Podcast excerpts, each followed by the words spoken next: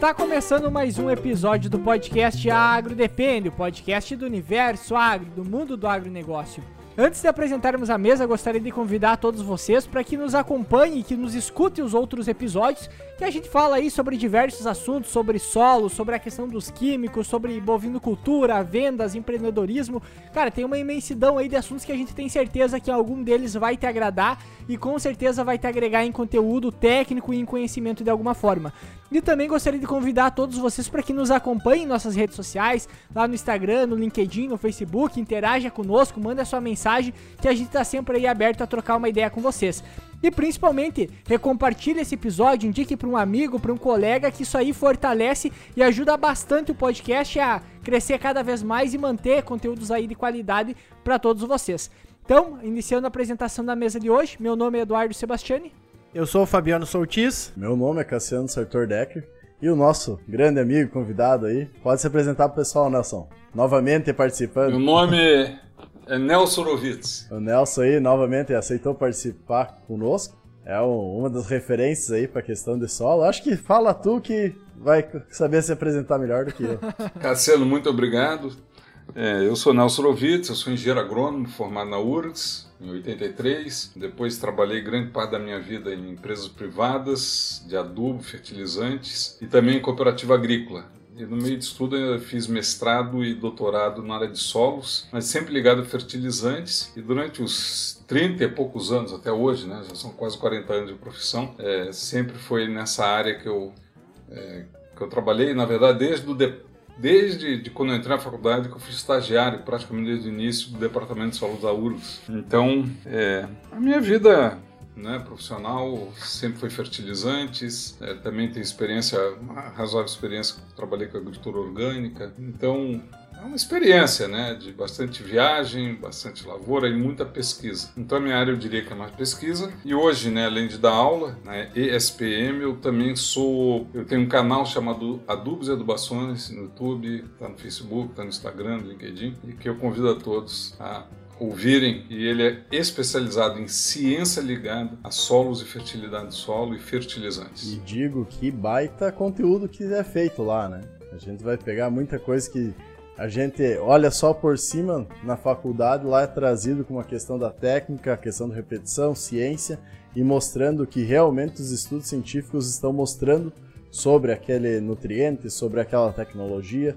Então, todo mundo aí que possa ou queira cada vez aprender mais com alguém que realmente sabe, que tem uma comprovação científica do que fala, e que muda a opinião caso tragam, uh, tragam justificativas e repetições mostrando que aquilo que ele falou tá errado, não tem medo nenhum de mudar a opinião, né? Pra quem acredita em ciência, né? Pra quem acredita em ciência é uma boa indicação de canal. Até eu, particularmente, sou uma pessoa que busca ah, muitas vezes o canal do Nelson pra até mesmo para gravações de alguns episódios, porque querendo ou não, tem muita informação técnica que nos ajuda a, até às vezes complementar muitos episódios que a gente faz. E, e convidar todos vocês também que no, escutem o episódio 58 do Agro Depende, de onde vêm os nutrientes, que também a gente gravou com, com o Nelson aí, que também tem bastante informação. Perfeito. É, é, a ciência a gente tem que sempre entender que não é uma opinião pessoal minha, e sim é de trabalhos científicos, que eu também já participei de vários, tem artigos publicados, sou revisor de algumas revistas científicas,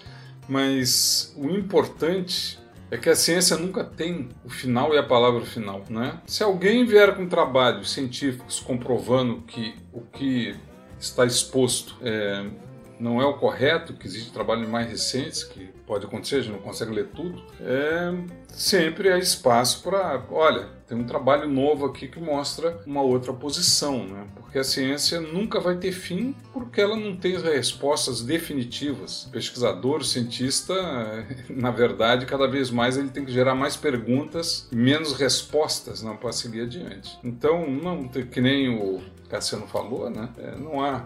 O canal não é definitivo e sempre eu coloco que, havendo trabalhos contraditórios, a gente apresenta sem problema nenhum. Mas eu quero aproveitar e parabenizar tanto o Cassiano como o Eduardo, como o Fabiano pelo Agrodepende, é espetacular, né? Eu acho que é um trabalho que também de conteúdo e que a gente sempre tem que ter é, pessoas fazendo esse tipo de trabalho e principalmente muito diversificado. Muito obrigado. É muito bacana.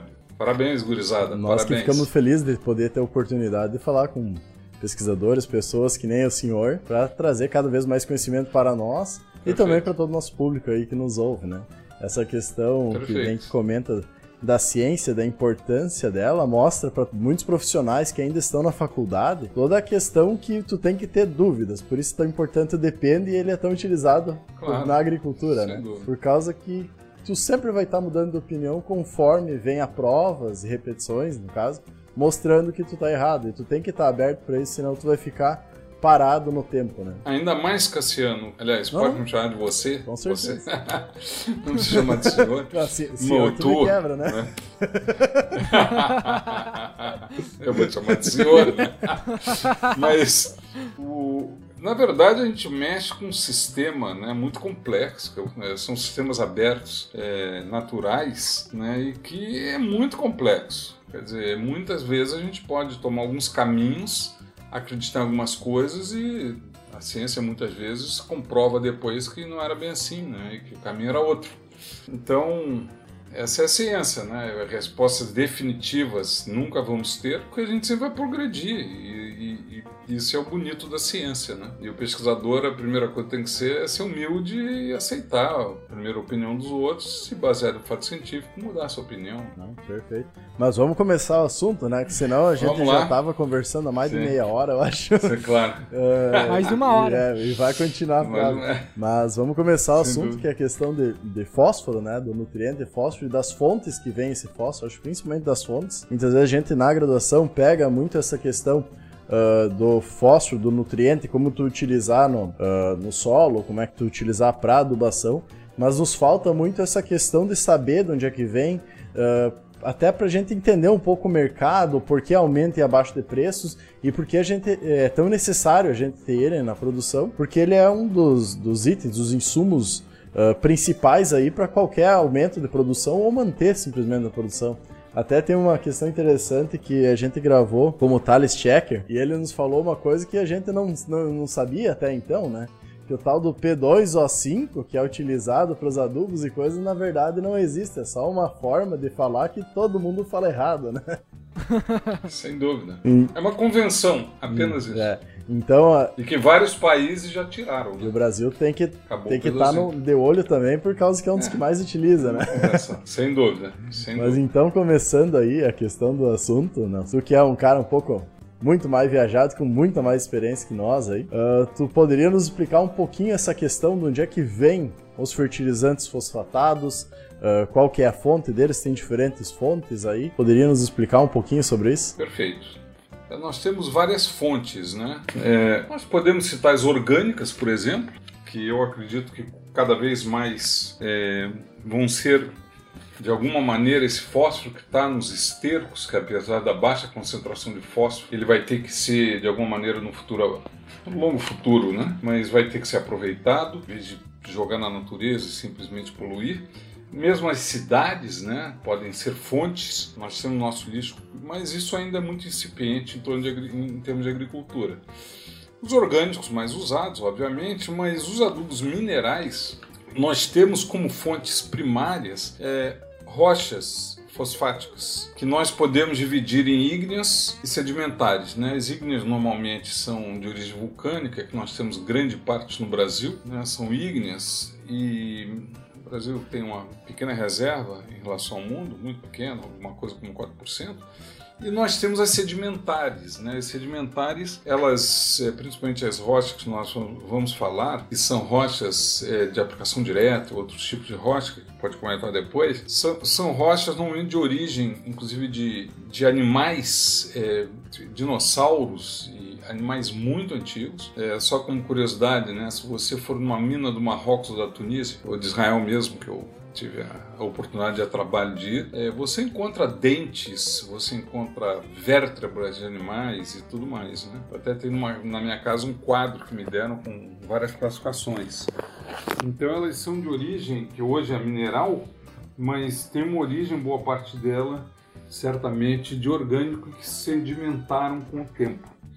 Bom, esses fosfatos eles produzem é, os adubos que a gente conhece, né? Aí reagindo com sulfúrico, ácido sulfúrico, ácido fosfórico, que por sinal também vem dessas rochas, Eles produzem MAP, amônia, né, desculpe, MAP, DAP, super simples, super triplo, superfosfato triplo, que são as fontes, vamos dizer assim, minerais mais conhecidas. E nós também temos os fosfatos naturais, que alguns deles são classificados como é, reativos, que são os ideais para serem aplicados de forma direta ao solo. Então essas são as principais fontes, né? É, nunca esquecendo que nós sempre vamos ter, de, é esperado que as estimativas que talvez aí 400 anos, 200, 280, 400 anos, ou um pouco mais, a gente tenha limitações minerais e certamente, é, de alguma maneira, as cidades também podem ser fontes, os lixos orgânicos e, e a própria matéria orgânica, como dejetos né, de suínos e aves, por exemplo. É aquela coisa, enquanto não ter ainda a necessidade, né, tu tem uma forma mais fácil de consumir, uh, não é criado tecnologias ainda para suprir essa necessidade. Até a gente vai pegar o petróleo como exemplo, vai ver, pensando em combustível fóssil, todas as questões nos últimos anos que está evoluindo, principalmente em países europeus e tudo mais, que tem uma, uh, um pouco menos de quantidade de possibilidade de ter esse petróleo e também eles gostam de gerar tecnologia, não são bobos, né? tem muito mais dinheiro na tecnologia que na, na, na matéria-prima. Uh, eles estão desenvolvendo isso porque eles veem que é uma coisa, é um recurso limitado, que é a questão do petróleo, e esse recurso limitado uma hora vai acabar e quem tem a tecnologia para utilizar e pegar essa demanda vai ganhar dinheiro, né? Sem dúvida. É, a gente é, mas ainda temos, sim, sim. né, bastante, muitos anos de fósforo e que mineral, né, quer dizer, essas rochas, mas que a gente acredita que talvez plantas no futuro vão ser muito mais eficientes para extrair fósforo, quer dizer, é provável que cada vez mais a gente tenha tecnologias que a gente fique menos dependendo do fósforo, é da maneira que a gente conhece. Como a gente já sabe que existem tecnologias hoje que melhoram muito a eficiência, né, que a gente aqui pode conversar sobre, sobre essa questão também. É, até, até uma das coisas que o pessoal comenta muitas vezes é é que grande parte do fósforo que a gente utiliza na nossa agricultura, ele é, vem de fora do país, né? Vem de outras outros países e isso é um, é um dos fatores que, querendo ou não, contribui por uma boa parte do custo da lavoura em si, né? E por final ele vai, vai impactar na rentabilidade ao mesmo tempo. E também tem a questão também da, dos fósforos brasileiros, né? Que a gente tem a, a disponibilidade de fósforo aqui, porém ele não é um fósforo, digamos assim, tão disponível para as plantas. Porém, tem, tem casos aí que o pessoal já vem comercializando alguns produtos aqui do Brasil, de, de origem brasileira, digamos assim, que aí entra entra a questão, até que ponto esse tipo de produto também vale a pena, né? Complementando só um pouco a, a pergunta do Eduardo, essa questão da fonte de fósforo que a gente tem disponível, ela é menos eficiente que a sedimentar que tem nos outros países? Bom, é, então falando um pouco sobre as fontes, né? As principais fontes no mundo hoje, é, onde tem mais fósforo concentrado, sem dúvida, é no norte da África, principalmente no Marrocos, que se estima que do que se conhece 20%, né, desculpa, 75, 70% está no Marrocos. Né? Eu fui no Marrocos, o Marrocos vive de, de rocha fosfática praticamente. Eu fui várias vezes lá e uma estatal chamada OCP, que, que é equivalente à nossa Petrobras aqui no Brasil. Né? É a maior empresa é, disparado lá na, Marrocos tem uma participação enorme no PIB, é marroquino. Então, norte da África, né, é, tem Tunísia, tem Argélia, é, Egito, mais talvez o Oriente Médio, Israel tem alguma coisa, a África tem também alguma coisa, os Estados Unidos também tem, e o Brasil, e todas essas são sedimentares. O Brasil tem fósforo, mas é, é alguma coisa como 5% ao redor de, da reserva global quer dizer, muito pouco. Está basicamente concentrado é, praticamente no centro do país. É aquela região de Goiás, é alguma coisa em São Paulo, é alguma coisa na Bahia, também tem no Ceará, mas hoje é mais ali no centro do país mesmo. Só que são rochas ígneas. E as rochas ígneas, elas são o que a gente chama mais duras, em relação a sedimentares, e elas, além de tudo, as nossas rochas são muito contaminadas com ferro alumínio. Então, elas são rochas que, para aplicação direta, é, é, é meio complicado, você tem que aplicar ela muito, muito fina, e os trabalhos mostram que ela leva muitos, muitos, muito, muitos anos para realmente conseguir liberar o fósforo para a planta. É, pode ser um recurso, mas é, tem uma, uma ideia do, da qual eu sou partidário, que é melhor usar esse recurso para a produção de produtos mesmo, né? Como DAP, como super, como, desculpa, como MAP, como super simples, né? Produtos que vão passar por um processo de fabricação e que eles vão ficar mais eficientes do que é, eles seriam aplicado literalmente direto, que há muitas questões, algumas pastagens respondem melhor que, que outras plantas, mas que realmente não é um fósforo de, de um aproveitamento mais imediato. É, já em sedimentares, né, que, que é boa parte dessas rochas, Marrocos e mesmo nos Estados Unidos, para aplicação direta ela também precisa ter passado por um processo chamado substituição mesomórfica, eu posso, se vocês quiserem, eu posso entrar em detalhes aqui, mas é um processo na época de formação geológica delas, é, é um processo de substituição química e que que, que, mesmo sedimentares que não passaram por, por um, um processo intenso de substituição isomórfica, é, essas sedimentares também não são aptas a serem é, aplicadas de forma direta direto no, no campo. É, só essas sedimentares que a legislação brasileira classifica como fosfatos naturais reativos é que, que podem, quer dizer, mesmo dentro do Marrocos e mesmo dentro da Tunísia, você tem rochas aptas para ser usado naturalmente e rochas não aptas. A Tunísia tem mais rochas aptas. O Marrocos já tem muita rocha que é muito bom para fazer ácido fosfórico, DAP, MAP, outros supertriplo, né? e são vantajosas industrialmente em relação às ígneas. Por isso que aqui no sul, por exemplo, praticamente 100% da matéria-prima é importada, porque não vale a pena trazer lá de cima. E, e há um impacto, sim, no custo, mas é, é, é que, que acontece no mercado fertilizante? Ele é global. Então, enquanto você tiver um preço lá fora, mesmo você tendo produção interna, os, quem tiver a produção interna vai equalizar com o preço global. É, dificilmente a gente vai ser independente, porque hoje a gente importa grande parte dos nossos fosfatos, principalmente no sul do país, praticamente 100%, e no, no, e no, no norte do, e no, no, centro do país também é, nós temos produtos que têm que ser importados. E Há rochas essas sedimentares, aí não estou falando das de aplicação direta, pode ser aplicadas puras de uma forma mais fina. Todas as rochas sedimentares, elas, é, de forma geral, né, exceto alguns casos que são muito contaminados com cádmio, mas que no Brasil não chega praticamente, que é do Senegal e tal, mas as, essas rochas que nós consumimos, elas, é, elas têm uma vantagem industrial muito grande que elas, elas são facilmente convertíveis a partir do ataque ácido, sulfúrico, mesmo fosfórico, elas são facilmente convertidas em, em, em solúveis em água. A rocha brasileira, é, a demanda de energia para fazer isso é maior, precisam ser mais moídas, precisam mais ataque ácido e muitas vezes não se consegue alta solubilidade em água que para produto granulado é desejado. Isso tudo em relação à diferença da formação das rochas, Nelson. Perfeito. Isso tudo em, em relação a, a a diferença geológica da formação dessas uhum, rochas, uhum. Né? porque essas diferenças e depois de toda a formação dela que é nos climas é? também são interiorizadas e tudo mais mas a formação é que, que te dá uma certa qualidade tanto industrial como para aplicação direta, que é outro capítulo que a gente pode comentar. Resumindo a questão da formação, okay. então as ígneas são provavelmente de lava vulcânica, alguma coisa que Isso, virou.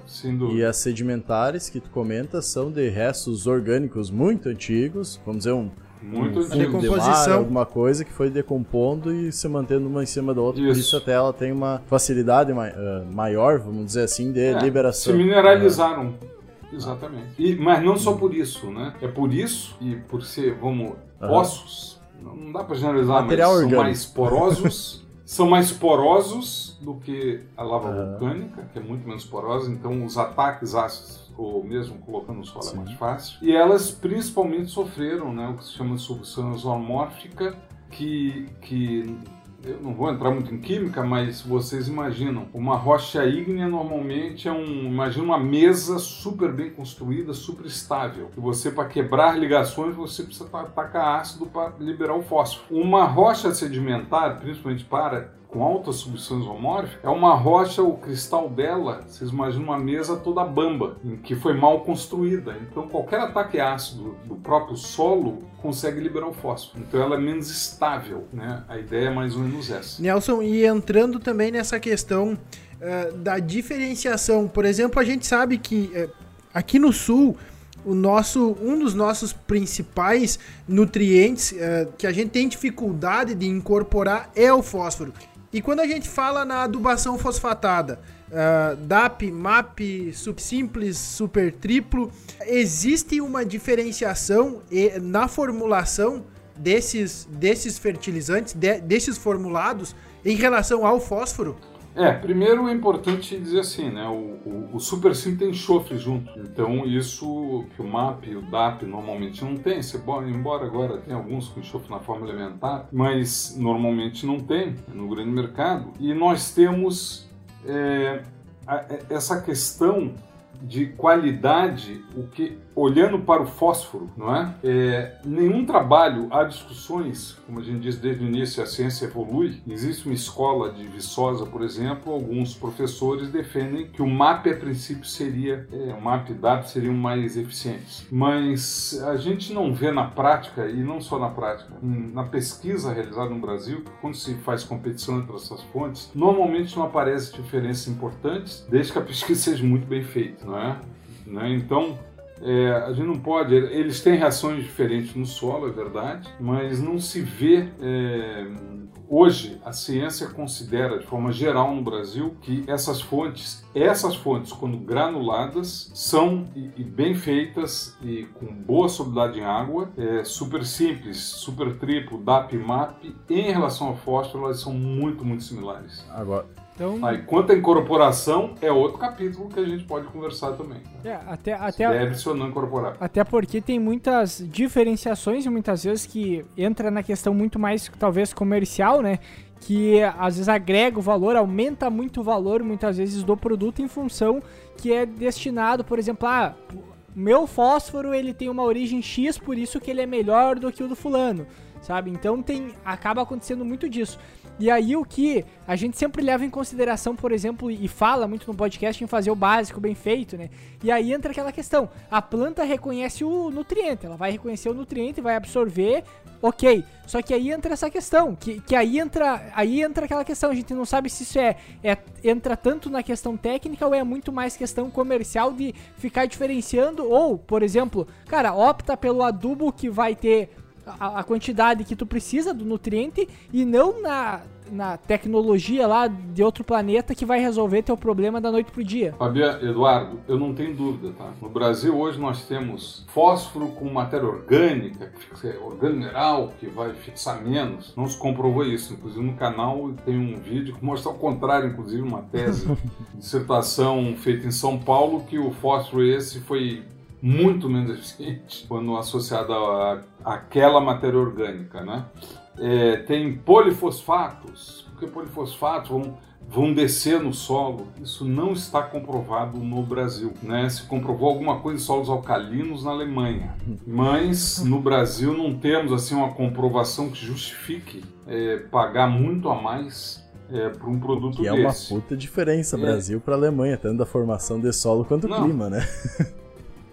Que são solos ácidos, lá são calinos. Para falar nesse trabalho alemão, eu li a parte de inglês que eu consigo entender, é, em alemão não entendo nada, mas eu, de, eu deixo bem claro que a, o solo ácido não houve essa movimentação que muitas vezes se fala.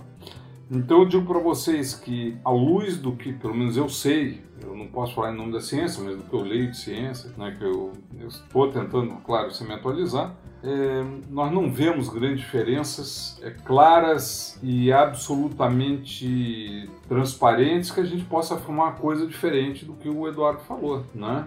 Ah, tem produto aí que conversa com a planta e libera o fósforo à medida que ela precisa. É, isso não está comprovado.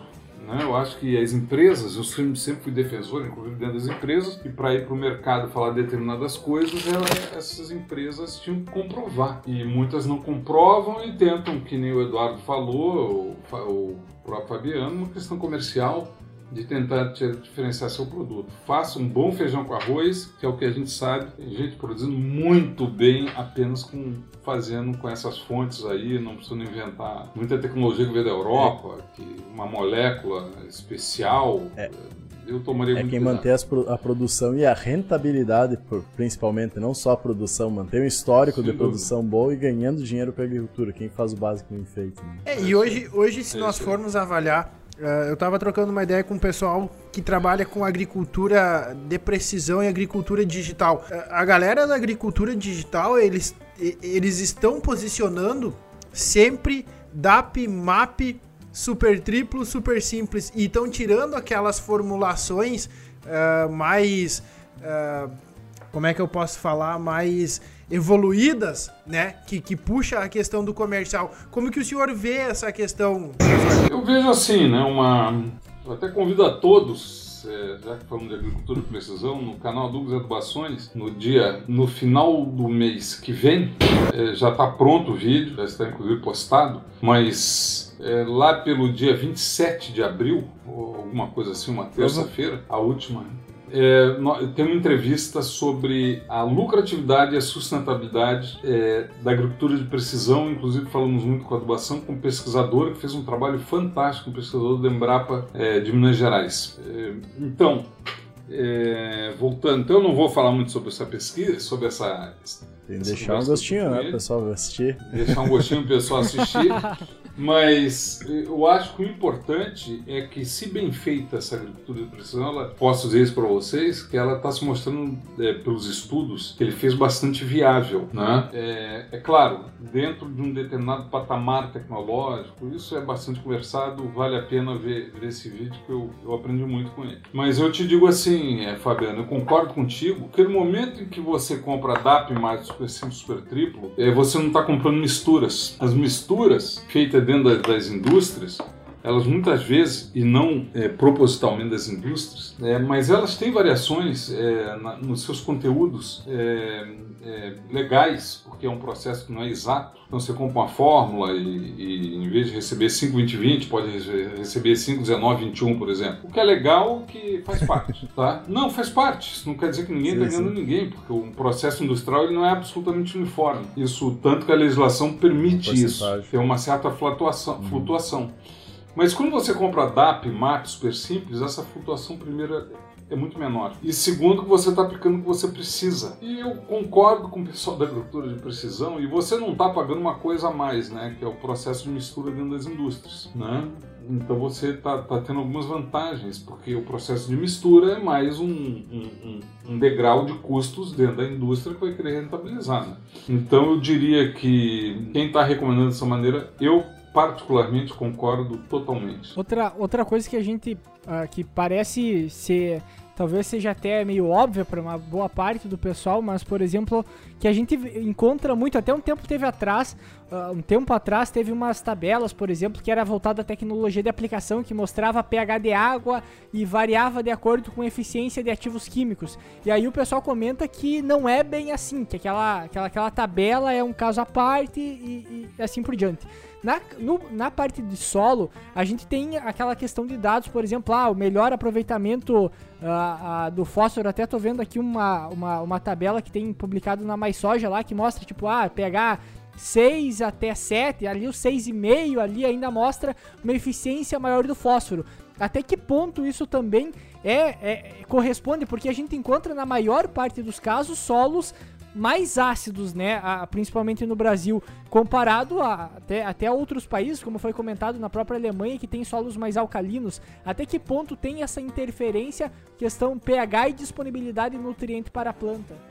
Perfeito. É, ter a, a, a, a gente tem uma escola, né, mundo exterior, né, e esses dados aí são muito, são dados bem coerentes, né, a maneira que a planta absorve, então tem lá a faixa ideal, a gente estudou muito isso, né, de, de, de pH, que seria 6 a 7, tal, forma. o outro fosfato que a gente chama estaria mais ou menos disponível à planta. Só que com o plantio direto, com, com a sustentabilidade que, que a gente está desejando alcançar, e principalmente com o acúmulo de matéria orgânica, isso há muito questionamentos né, sobre essas tabelas de pH. Tanto que tem vários, inclusive no, no, no, nas recomendações do Rio Grande do Sul, a gente vê que se o, o já é um plantio direto, bem feito, sem grandes problemas de compactação e outros, você pode conviver até com pH 5,5 um pouco menos. É, existe um trabalho de tese doutorado da Margarete Nicolodi que, que ela mostrou que foi muito interessante, que a qualidade do solo e da disponibilidade de nutrientes, ela fez um, um apanhado de anos de lavoura é, para trás e ela mostrou que nem sempre é, o pH seria o fato mais importante. Sem a qualidade do solo teria estaria muito ligado à questão da matéria orgânica que você conseguiu é, é, aumentar paulatinamente a qualidade microbiológica do solo. Eu acho que isso é um, é um desafio que a gente está começando a ter com o que já tem no Cerrado brasileiro, que é a bioanálise de solo, já tem no Paraná, e teremos com o tempo, né? É que, que também tem algumas entrevistas com a doutora Ieda Mendes da Embrapa Cerrados, é, em que mostra né, que a eficiência da adubação vai variar com os micro-organismos do solo, e praticamente é, lavouras com a mesma é, fertilidade química analisada e mesmo física, variando as enzimas que ela mede, variando né, o, é, o aproveitamento dos nutrientes e a mesma produtividade é, é diferente. Então, na, é, voltando para cá, que hoje nós temos uma pesquisa muito evoluída aqui no Brasil em termos de agricultura, eu acho que a agricultura tropical, diferente dessas agriculturas é, que a gente tem todo o modelo, que foi muito importante, né, que, que veio lá da, da agricultura temperada, é, do hemisfério norte, é, nós estamos descobrindo coisas inéditas, a bioanálise do solo, que já é comercial em algum lugar do país, ela é absolutamente inédita no mundo inteiro, não é? O pessoal está apavorado com o nosso desenvolvimento. É, eu tenho muito contato com o estrangeiro, eles olham isso aí e dizem, pô, o que vocês estão conseguindo fazer? não é? Então eu digo para vocês, eu acho que a gente tem que cada vez mais, claro, o pH é importante, mas não se fixar muito em tabelas que quando a gente lavrava o solo, gradeava, é, inclusive ajudava a degradar a matéria orgânica involuntariamente, tinha muito mais erosão. É, hoje a gente está partindo de uma agricultura muito diferente. Partindo não, já estamos nela, graças a Deus, e cada vez mais. E eu te diria assim, pH é importante? Claro, isso é um fundamento básico, mas que a gente não queira atingir 6,5 para ter o ótimo do fósforo, porque tem outros fatores biológicos é, que a matéria orgânica ajuda, que, que micro-organismos que, que, né, de qualidade física do solo, eu acho que a gente devagarinho já está atingindo e, e que o pH é possivelmente vai ser um fator importante, mas não a gente enxergar só dessa maneira que nem a gente enxerga. A gente fala sempre de fazer o básico bem feito como se fosse pouca coisa, né? Mas o básico bem é feito, na verdade, é muito complexo e difícil de se fazer. E o pessoal acaba esquecendo Sem disso. Dúvida. Que nem tu comenta, a parte uh, do calcareamento, então, vamos dizer, de aumentar o pH e manter ele em 6, 5.5 ou até 6.5, chegando até a 7. Não, geralmente ele... 5.5 já é recomendado, já é recomendado. fazer aplicação, né? Exatamente. Né? Então, assim, para tu... É, mas antes, é, só Eduardo, antes, as tabelas anteriores era muito interessante. Era 6 que tinha que ser. A gente abaixou para 5.5. E isso foi uma, uma mudança, parece pequena, mas é uma mudança gigantesca em termos de química do solo. Admitindo que é 5.5, né? Antes, ah, baixou de 6, aplica calcário. Agora já não está mais assim. E talvez no futuro a gente possa baixar mais ainda. Temos que avisar o pessoal aí. Quem sabe?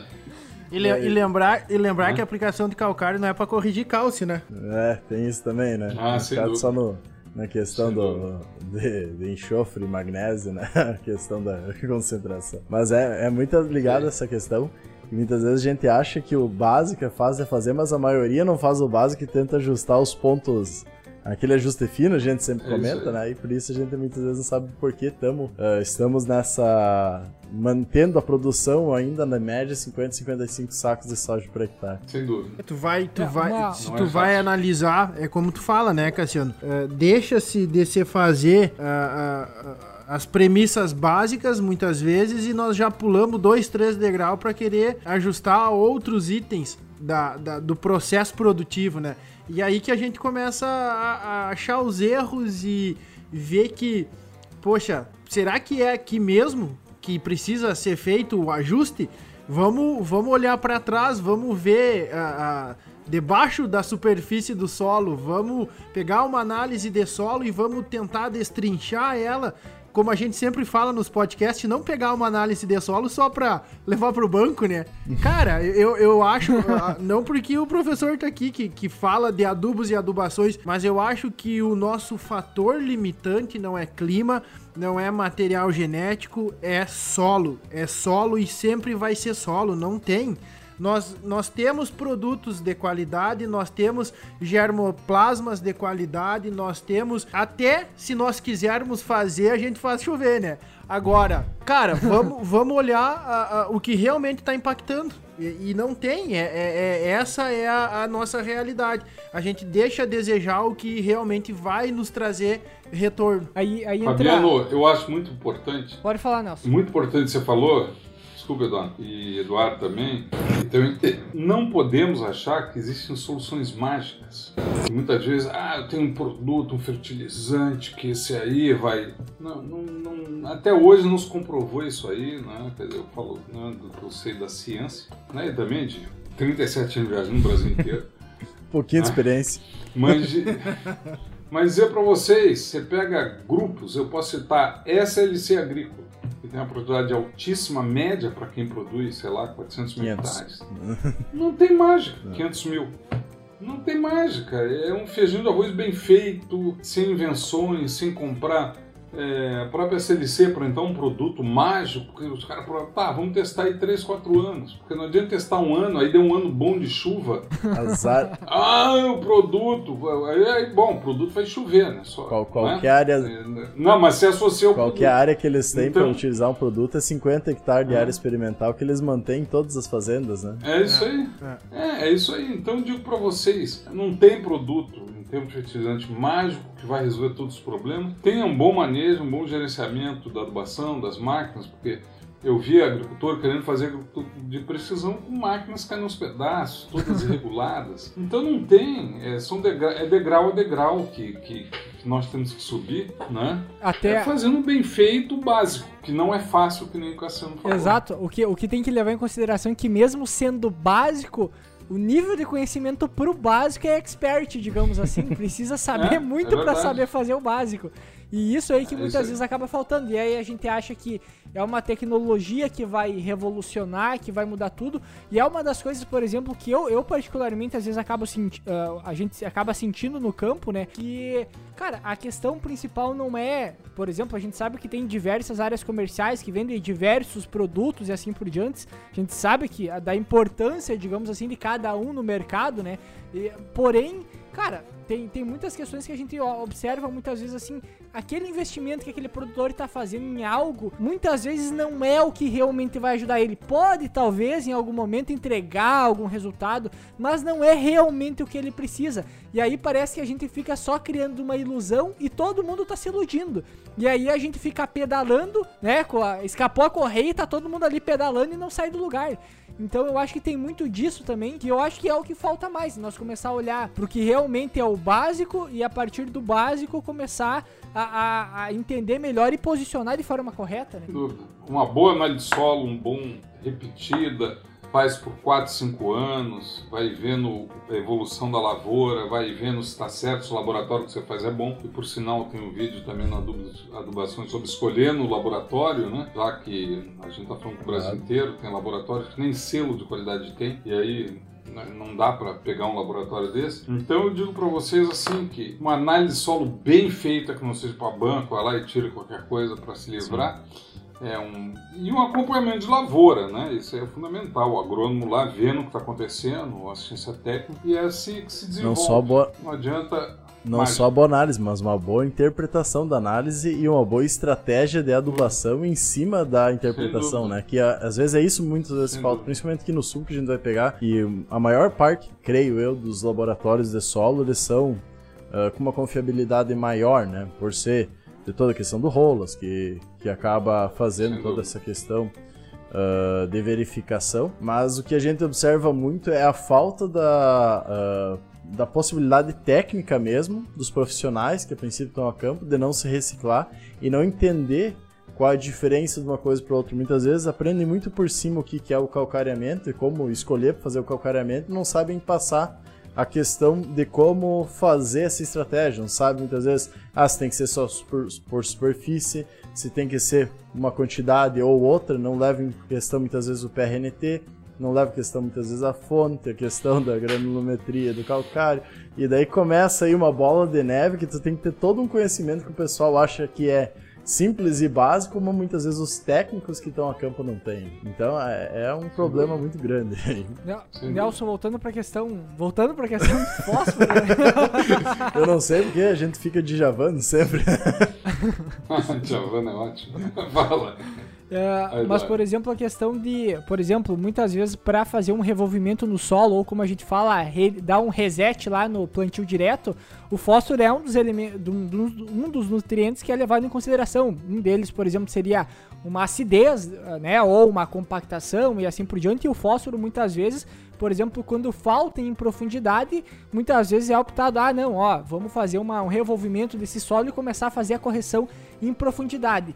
E aí, por isso que muitas vezes acaba aparecendo alguns produtos com essa questão. Ah, o nosso fósforo desce, vai corrigir em profundidade, aí não vai precisar revolver. Até que ponto vai essa, essa questão dessas necessidades também, de acordo também com a demanda da planta, né? Ah, sem dúvida. É, é que o pessoal, né, muitas vezes, o, a gente tem que ver é, não, a questão do solo como uma coisa, mesmo a fertilidade do solo, não mais como uma coisa só química, e sem química, biológica e física. Então, para entrar num plantio direto bem entrado, né, já tem que fazer uma boa correção, né, incorporar o fósforo, tem que fazer uma boa calagem. E a partir daí acompanhando o sistema de uma forma que é, você é, consegue, e isso já está provado, tem trabalhos, né, mesmo tendo fósforo mais superfície, se você cria uma boa estrutura de, de solo, um, um, bom enraizamento das plantas e tudo mais, você consegue produzir bem, não é? E talvez aí tem, podemos discutir a questão de botar lança ou botar no suco de plantio, né? Que muitas vezes pode ser também interessante. Então, é, toda essa questão, né, a gente tem que ver a coisa como uma coisa bem integrada, né? não só química mais. Né? Cada vez mais eu estou convencido disso. É todo um desenvolvimento que a gente tem que observar e desenvolver a campo ainda, né? Uh, não é simplesmente a gente ter o material, ter um pouco de conhecimento e não ter uma forma real de utilização. Sem dúvida. Muito acompanhamento a campo. Né? Eu acho que hoje, cada vez mais, a gente tem que sabe, sabe que a complexidade de espécies, né, agora com mix de coberturas e tudo isso que estão por aí, é, isso ajuda não só o fósforo. Né? Você tem algumas espécies que são muito boas extratoras de fósforo, que a soja, por exemplo, não consegue extrair, o próprio uhum. milho. Então você consegue reciclar fósforos que antes a planta não via. Né? Então, é, toda essa questão, é, me parece que quanto mais você é, tiver complexidade no sistema, é melhor para a microvida do solo, para os micro-organismos, e melhor para as raízes raízes é, e principalmente para as culturas principais que você vai plantar posteriormente. E daí a gente entra naquela questão da tecnologia toda desenvolvida dentro do Brasil, pela Embrapa e outras instituições de pesquisa aí, e desenvolvimento de, de campo, vamos dizer assim, que é uma tecnologia que não foi gerada em nenhum outro lugar do mundo ou iniciado, principalmente para a questão tropical e subtropical, onde é que a gente se mantém e não pensando uh, como era antigamente, uh, antigamente eu digo, há diversos séculos atrás, uh, pegando a Europa, por exemplo, e outros solos, né? Sem era uma tecnologia que nos Sem últimos 50, 70 anos foram gerados dentro do Brasil e que revolucionou a agricultura de um país que era basicamente importador de alimento e hoje abastece, segundo a Embrapa, mais de 10% da população mundial. Então é, é um negócio fantástico a tecnologia e a importância do desenvolvimento científico dentro do Brasil linkado à agricultura e também a outras questões, mas a importância desse investimento uh, na pesquisa e no desenvolvimento tecnológico, né? E daí entra muito essa parte que teu canal, adubos e adubações também, acaba trazendo a importância da ciência não só ah, em medicamentos, a vacina, por exemplo, agora que está se mostrando tão importante que a gente está deixando muitas vezes de lado, né? Mas sim para o próprio desenvolvimento econômico e de produção de matérias-primas básicas, né? Vamos pegar o soja, por exemplo, o milho, eh, e toda a questão de, da necessidade de pesquisa para isso, para tu chegar em altos índices produtivos. Por causa que o pessoal acaba esquecendo, entrando naquela questão mais ideológica, vamos dizer assim, que a agricultura não traz ciência, que a agricultura não alimenta o mundo e tudo mais, mas não consegue entender que a maior parte do desenvolvimento, uma grande parte do desenvolvimento tecnológico no Brasil está muito ligado à questão da agricultura e o que potencializa e possibilita o desenvolvimento tecnológico e aumento de renda e produção. Né? Sem dúvida. Hoje eu... É, Cassiano, eu te digo assim, ó, é, na questão de séculos, eu, eu não tenho, eu sou realmente mais tempo jovem com você. É uma boa desculpa. com 64 anos, mas eu quero dizer para vocês que quando eu me formei, né, a, a, o plantio direto e essa agricultura que a gente conhece hoje é, já se falava, mas ele começou a crescer mesmo a partir de 90, anos 90, com o surgimento do glifosato. Então eu estudei uma agricultura completamente americana e Europa. Era gradear, lavrar, alguns começavam a falar em plantio direto. Então eu te digo assim, o nosso avanço de, olha, é coisa de 20 ou 30 anos, é estupendo para uma agricultura que tropical, né? Ah, uma, uma das coisas que a gente nota que é uma virada de chave que muito, muito se fala do Brasil é a questão da parte biológica, né? Dessa questão de investimento da biota do solo em si em fazer com que haja um melhor aproveitamento e desenvolvimento até mesmo das plantas. E com até um tempo atrás surgiu alguns produtos aí que, que, que prometiam até substituir fósforo no solo através aí. Eu nem eu, eu não sei ao certo o que era o produto em si e como ele agia, né? Mas, mas existia essa, essa propaganda, digamos assim, que poderia substituir o fósforo, porque a gente tinha muito estoque de fósforo no solo. Não, é, esse é um produto possivelmente está falando, que são que está em desenvolvimento. Não. Vai dar muita, muita Acho que coisa. não é esse. São os Não, biosolubilizadores. era um anterior. não é né? esse. É, Era, Era o o- É outro. que foi vendido uns 4, 5 Ah, anos não, atrás ou antes. Não é o da Embrapa. Então, tá, é- aí, aí- não, não, aí vocês. É, sim. tanto, Aquilo ali é uma promessa. é, Sem pé nem eu, cabeça. eu, em vez de gastar dinheiro em Benet, eu, eu queria trazer uma, uma mãe de santo Pra para fazer um trabalho mais barato. Não, até tanto é que ele não existe mais- mais, né? Já faz. Existe, existe. Eu nem não, sei, mas é isso aí trabalhado. é uma- Tem muitas empresas que trabalham até hoje, desenvolvem trabalho Ainda? com ele. Sim, só que, só que eles não vendem, digamos assim, ele pra substituir fósforo como foi a primeira promessa. É isso. Eles vendem como uma forma de melhorar a ação ou aproveitamento de alguma forma, né?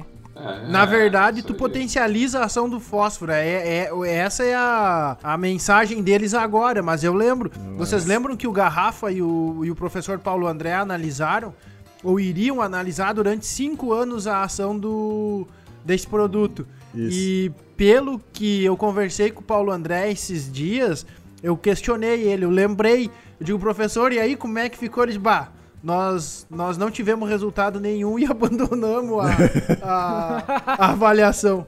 Eu acho que quatro anos eles É, avaliaram. eu acho que, Fabiano, eu acho que é importante essa conversa aqui é, para os produtores rurais pra uma, que tem uma boa ciência técnica qualificada, ou mesmo eles. Não, tomara que nós não tomemos um Né? processo. que pro- não, que procurem, não, que procurem é sempre comprovações científicas, Não, não claro, uma claro. conversa, é, uma conversa de, de, de, né, que vão benzer a lavoura com um produto diferente, né, e, e tá cheio, infelizmente, né, é, tem muitas coisas aí, muitas promessas, e não foi só esse que, que, que a gente conversou, e outros produtos, e que o produtor tenha consciência de que a empresa que está vendendo, ela tem que comprovar, e ele pode, tem direito, inclusive, de perguntar para o Ministério né, está registrado com esse fim. Eu vou dar uma dica a todos aqui, que eu acho que é importante. O Ministério da Agricultura proíbe folhetos que falem de fatos não comprovados. Isso é a lei do consumidor. Peça um folheto para o vendedor. Onde é que está escrito um folheto? Eu quero mandar para o Ministério. Porque o Ministério, acontece isso, manda recolher o folheto. Né? Quer dizer, não é qualquer... Aí falar, ninguém... É, fica difícil de você comprovar que a pessoa falou. Agora põe no papel e assina aí você como engenheiro agrônomo. Né? Se o cara está vendendo uma bobagem. Que ele acaba, pode inclusive perder o crédito. Então o produtor rural tem que exigir que isso, que isso vai para o papel, É. essas promessas. Não, e daí entra. Agora vamos voltar para uma outra parte, né? Que foi, por exemplo, a questão da Embrapa também, que daí entra a parte de. A parte biológica também em si, né? Porque a gente sabe que a parte biológica em si do solo ela contribui não só.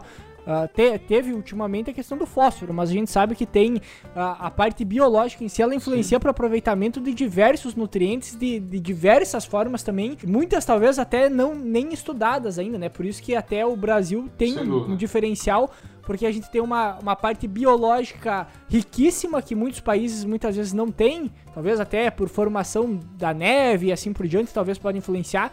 E aqui não, aqui a gente tem a possibilidade de desenvolvimento de micro-organismos o ano inteiro, e aí pega lavouras que trabalham com rotação de cultura, que favorece mais ainda, a gente já nota um, um acréscimo e uma contribuição gigantesca em produtividade, né? Até para fazer uma propaganda, né? Para quem quiser ouvir, a gente gravou uh, com a pesquisadora que desenvolveu a questão do biomafós, que é esse solubilizador de fósforo, no episódio 66, a ciência solu da solu do, do solubilizador de fósforo. Perfeito.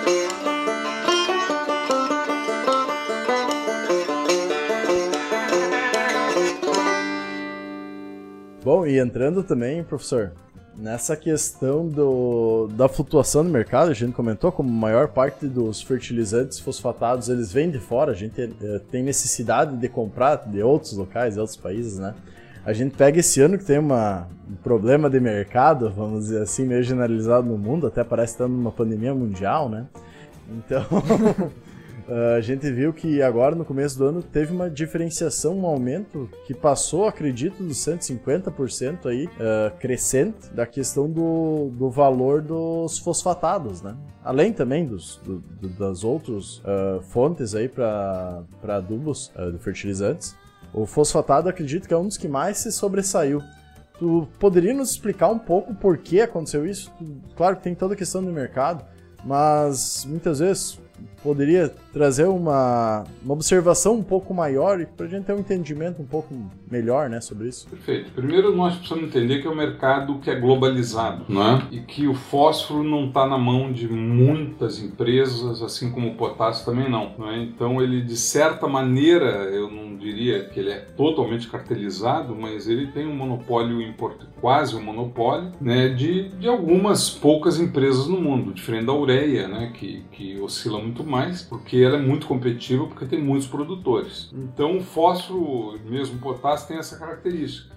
São grandes empresas globais e que de alguma maneira é, não impõe o preço, mas é, não, também não posso alegar nenhuma combinação de preços, seria um absurdo entre eles, né? É porque acredito que são éticas essas empresas, mas que o que está na mão de poucos. Então, eu acho que é importante primeiro a gente entender isso. Segundo, a gente tem que entender que durante alguns anos houve um excesso de fósforo no mundo, que hoje não está havendo, houve crise na agricultura americana, que esse ano é, já houve uma, uma expectativa muito grande, principalmente pela subida do preço das commodities. E, e essas empresas, elas, é, se você pegar o preço dos adubos, existe um estudo, não é bem a minha área, mas eu já dei uma olhada nesse estudo, que mostra, né? Sobe preço de commodity, commodity, os fertilizantes tendem a subir junto, porque é a maneira é, também deles, é, vamos dizer, é, abocanhar um pouco desse, desse lucro, né? Que é da cadeia. Isso faz parte do mercado, né? Então, pro, o próprio aumento de petróleo, aumento de tudo, né, é, acontece um, um, fator. E teve alguns fatores, aí é mais geopolíticos mesmo, e do Marrocos exportando é, produtos, isso é, é, do início do ano passado, exportando adubos baratos para os Estados Unidos, e as empresas americanas, grandes produtoras de fósforo, pediram ao governo para sobretaxar, pra, é, porque senão elas iam quebrar. Né? E os Estados Unidos é um imenso importador de fósforo. E, e produz, mas também importa. E é um imenso consumidor de, de adubo Digamos e fósforo. com ele sempre entre e... o primeiro e segundo lugar de quem mais consome. Né? Importa. É, importa é. A China também é um grande consumidor, mas produz muita coisa própria, a própria Índia. Mas o importante disso aí é que houve um, uma questão e que daí esses produtos né, começaram a ter expectativas de sobretaxação e aí o preço global subiu com isso. E aí tudo isso aconteceu, uma subida muito forte das commodities. O adubo, esses adubos não deixam de ser commodities, né, porque eles são muito pouco diferenciados, e eles subiram juntos. Né? Quer dizer, se petróleo sobe, é, soja sobe, é, mesmo milho, outras sobem, não é? é? essa cadeia conseguiu se remunerar mais. E dessa forma isso aí tudo subiu. É, e aí eu indico, quem quiser ver um, um, realmente um especialista na área, há um mês atrás exatamente foi publicado um vídeo, número 111, no canal dos Adubações com um consultor da, da Stonex, que era a antiga FC que é especializadíssimo, né, em que eu entrevistei ele sobre essa questão do preço do fósforo. Inclusive ele dá ideia o que deve acontecer com a ureia, ele dá ideia o que deve acontecer com o potássio. e mesmo com fósforo. É, mas é um, é um movimento muito estável, instável, né, essa questão de subidas e descidas. Então, sugiro que, que, que vão lá, mas eu dei uma panorâmica é, do que eu aprendi com ele também, mas do que eu conheço dessa questão, é, sobre esse aumento. Não é? A ureia, nitrogênio né, não tem-se uma expectativa que vai durar tanto esse aumento, ela chegou a aumentar, baixou, a ureia é mais volátil, até porque é muito mais, tem muito mais competidores e produtores no mercado. Mas então subiu por causa disso, e aí sempre que sobe as commodities, é, de alguma maneira é, essa commodity, que também é uma commodity, o fósforo, ele sobe junto, e com todas essas variações. Aí vem pandemia, a agricultura não parou no mundo inteiro e então são fatores importantes e no Brasil ainda o impacto é maior porque o dólar disparou. Professor, né? e, e, de encontro a, a, tudo isso que o senhor falou, uh, de certo modo isso está ligado à oferta e à demanda, né? A disponibilidade a disponibilidade de matéria-prima mundial. Vamos fazer uma análise do contexto nacional aqui. Hoje, se nós formos uh, analisar os valores das nossas commodities, do, do, do, preço do nosso grão interno aqui, soja 160, milho a 78, 80, alguns lugares você falando em 90, o próprio trigo também em patamares que nós jamais havíamos visto. O produtor, de certa maneira, mais capitalizado, uh, tendo a tendência de adubar mais uh, o solo. Isso acaba influenciando nessa alta da, da, da precificação dos, dos dos fertilizantes, das matérias-primas? Fabiano, eu não sou um especialista em preço, mas eu posso falar que sim, certamente, é porque isso não é um movimento só nacional, é um movimento global, não é? Quer dizer, a gente não pode ver o Brasil isolado do resto, não é? Então, quando você tem né, uma subida de preço, é, recuperação de preço, é, uma agricultura americana que lá, não sei quando, há um tempo atrás, começou a ter expectativa de uma boa recuperação, é? Quando se vê que importação de soja no início da pandemia, correria, né? Aí teve os problemas dos porcos lá na China e eles, a China teve que, que, importar mais proteína barata, é? Então tudo isso é, é um movimento que, que as empresas enxergam, né? Ah, vai adubar mais porque está ganhando, né? Ela, ela quer a fatia dela. Né? Naturalmente é um, é um equilíbrio de mercado, né? que é uma das coisas que o, que o Marcelo Melo da, da explicou nesse vídeo. Claro que eu, isso aí eu já tenho noção por vivência. É, não tem porquê, né? Se você estiver do lado de um marroquino, de uma OCP, que é a empresa do Marrocos, é, ver o que o que você ajuda a produzir tendo margens bem maiores e ele, ele vai querer pegar um, uma fatia dessa margem, né? Ainda mais no mercado que não é tão competitivo, que é a questão do fósforo e potássio. Então eles pegam a carona e, e, e não é o, é o mundo inteiro que, que entra nesse patamar. É uma reação em cadeia. É uma reação é em cadeia. aquela coisa, gente, tá no mundo globalizado, né? Cada vez mais globalizado. globalizado então é o comércio está globalizado e a gente depende do que acontece no restante do mundo para saber quanto tá aqui o soja. Não, e, e, é, e a ingenuidade achar que o produtor de soja brasileiro, o produtor de fósforo brasileiro, que ele não vai equiparar o preço de fora. Vai que não. claro, não, mas isso é, o mercado é assim, né?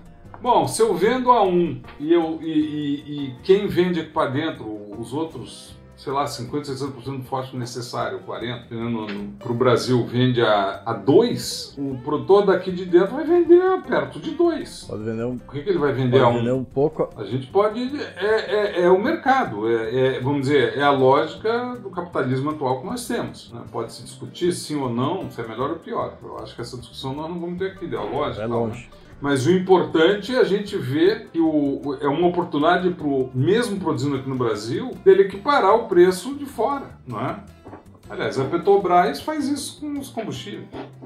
A ideia é, a questão do mercado que a gente está hoje, né? Não te, tu não vai vender, digamos, uh, um produto que tu tem por, pela metade do preço Exato. que o outro vai vender, mesmo teu custo sendo o mesmo, vamos dizer, lá embaixo, metade do preço que tu tá vendendo, tu não vai vender aquele preço sem a dúvida, metade. Sem dúvida. Então não tem, é, é a lógica atual globalizada. Né? E, então eu digo para vocês que o Brasil é um grande portador de fertilizantes, embora para 70%, 80% do que precisa, e talvez por isso que precisa começar a reciclar fósforo de dejeto orgânico, eu propaganda mineral, eu acho que para regiões que ele é viável economicamente, desde que você faça as contas apenas pelo mineral e não pelas crenças que a parte orgânica vai melhorar muita coisa, mas você aproveita um, um bem brasileiro, né? E, e, não polui, né? Tá jogando lavoura. Então, o que que a gente precisa entender é que nesse mundo globalizado o preço não é local, né? O preço é global, ainda mais E daí entra aquela questão que a pegar a Nova Zelândia de exemplo, utilizou muito bem de observar seu ambiente e utilizar ele da melhor forma possível para tu ter a produção, eh, a maior produção possível por área. Puxando exemplo deles a questão de leite. Eles observaram que eles estavam num local onde é que poderia produzir pastagem por o maior tempo possível, que o mercado exportador deles era a maior janela de possibilidade para eles fazer venda, então eles precisam de um produto que pode ser melhor industrializado na questão do leite. Para eles vender isso como uma commodity, que é o leite em pó, eles trazem toda a questão de tu trazer uma quantidade maior de sólidos nesse leite, então ele é industrializado produzindo a um menor custo possível e consegue sair lá da Nova Zelândia, vir até no Uruguai, entrar pela fronteira aqui para o Brasil e ser mais barato do que o leite produzido no, no Rio Grande do Sul, por exemplo. É, é, impressionante, né? E o mundo é esse, é fato. Tem mais alguma coisa que tu queira falar, Nelson? Não, tem só um detalhe importante, né? Eu acho que a gente tem que estar preocupado sim com a eficiência do fósforo nos solos, e isso hoje cada vez mais é, não esquecendo de calagem, que é importante, né? mas sim, é, manejo é fundamental, não esquecer que o fósforo, principalmente, a gente tem que olhar a parte física do solo, a parte química e a parte biológica. E cada vez mais tentar ter complexidade no sistema de espécies, é, espécies que consigam é, retirar é, é, é fósforo do solo que esteja retido que outras não consigam. Algumas espécies são muito hábeis para fazer isso. Então a gente precisa se preocupar com o todo e não apenas com fósforo, com pH e tudo mais. Né? Cada vez mais a gente vai ver é, isso é importante. Uma coisa muito importante também, se quem colocar em superfície, né, tem que ter já um fósforo mínimo médio no seu solo, médio para alto e principalmente cuidar a questão de, de, de, erosão e tudo mais para não contaminar o ambiente com porque perde o dinheiro ainda contaminando o ambiente com fósforo que é extremamente negativo se jogar em superfície em incorporação. Uma talvez ideia é jogar às vezes em superfície, às vezes no suco de plantio, mas é, nunca esquecer a questão ambiental também. Que o fósforo é um nutriente que pode ser muito danoso né, aos nossos rios, à nossa ecologia. Não, perfeito. A importância da gente trazer a, da forma mais sustentável possível a agricultura e melhorar nossas produções, mantendo todos os recursos naturais da melhor forma possível, utilizando eles da melhor forma possível. Mas no mais aí, deixar um espaço aí pro Nelson falar um pouco sobre o canal dele, né? Uh, também todas as formas de divulgação e trabalho que ele está fazendo. Pode ficar à vontade, Nelson. Não, primeiro quero agradecer a vocês a possibilidade, né, que sempre é pra, muito prazerosa falar com, né, seria... com, quem, é me, com quem é menos jovem. Né? o, ide o, ideal... Aliás, com quem é mais jovem, é menos é. tempo. O ideal, o ideal seria fazer uma carne aí na beira da praia, né? Pra, é verdade. Né? Extra... Pô, vocês estão de parabéns. Possivelmente vai demorar um pouco de tempo até estar tá todo mundo imunizado e poder fazer Pô, isso. Tá diz, que, diz que quando a pandemia passar, o projeto projeto do, do AgroDepende é alugar uma Kombi jogar microfone, notebook e visitar todos os, os, os, os entrevistados. Olha, de, de, o churrasco de, tanto, aqui, de tanto churrasco e, e cerveja prometido. Vocês, vocês três estão convidados aqui na Atlântida Sul, que é onde eu produzo o canal. Se Deus quiser, quando acabar essa, esse problema todo que a gente está vivendo, o maior prazer, né? Vocês vão vir aqui e a gente vai fazer um churrascão aqui para se conhecer pessoalmente. E, mas sempre é muito, primeiro, parabéns ao trabalho de vocês, é muito. E sempre as duas vezes que a gente conversou, sempre foi muito divertido, muito prazeroso, pelo menos para mim. Nós também. E quero dizer para vocês que o canal Adubos e Adubações é uma ideia, né? De uma, um idoso já de 60 e poucos anos, que meio quebrou as regras, né?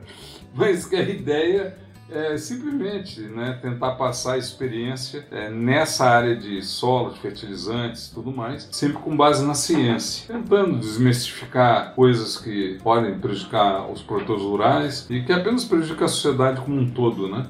Se vocês pensarem. E porque a gente empobrece quando é, alguém, nós como sociedade, quando alguém é, usa alguma coisa ineficiente. Então, quero dizer para vocês que o canal Adubos e Adubações já está no seu vídeo praticamente 120. É, é um canal que basicamente que se preocupa muito com parte de fertilizantes, tem parte de fertilizantes orgânicos, parte de organominerais, tem vídeos de preços de adubo, e, mas muito é, também focado em grande parte na parte realmente tecnológica e técnica, sempre baseados em fatos científicos. E agradeço demais ao Fabiano, ao Cassiano, ao Eduardo por essa oportunidade sempre muito prazerosa de falar com vocês. Nós que agradecemos aí, professor. Já fica o convite para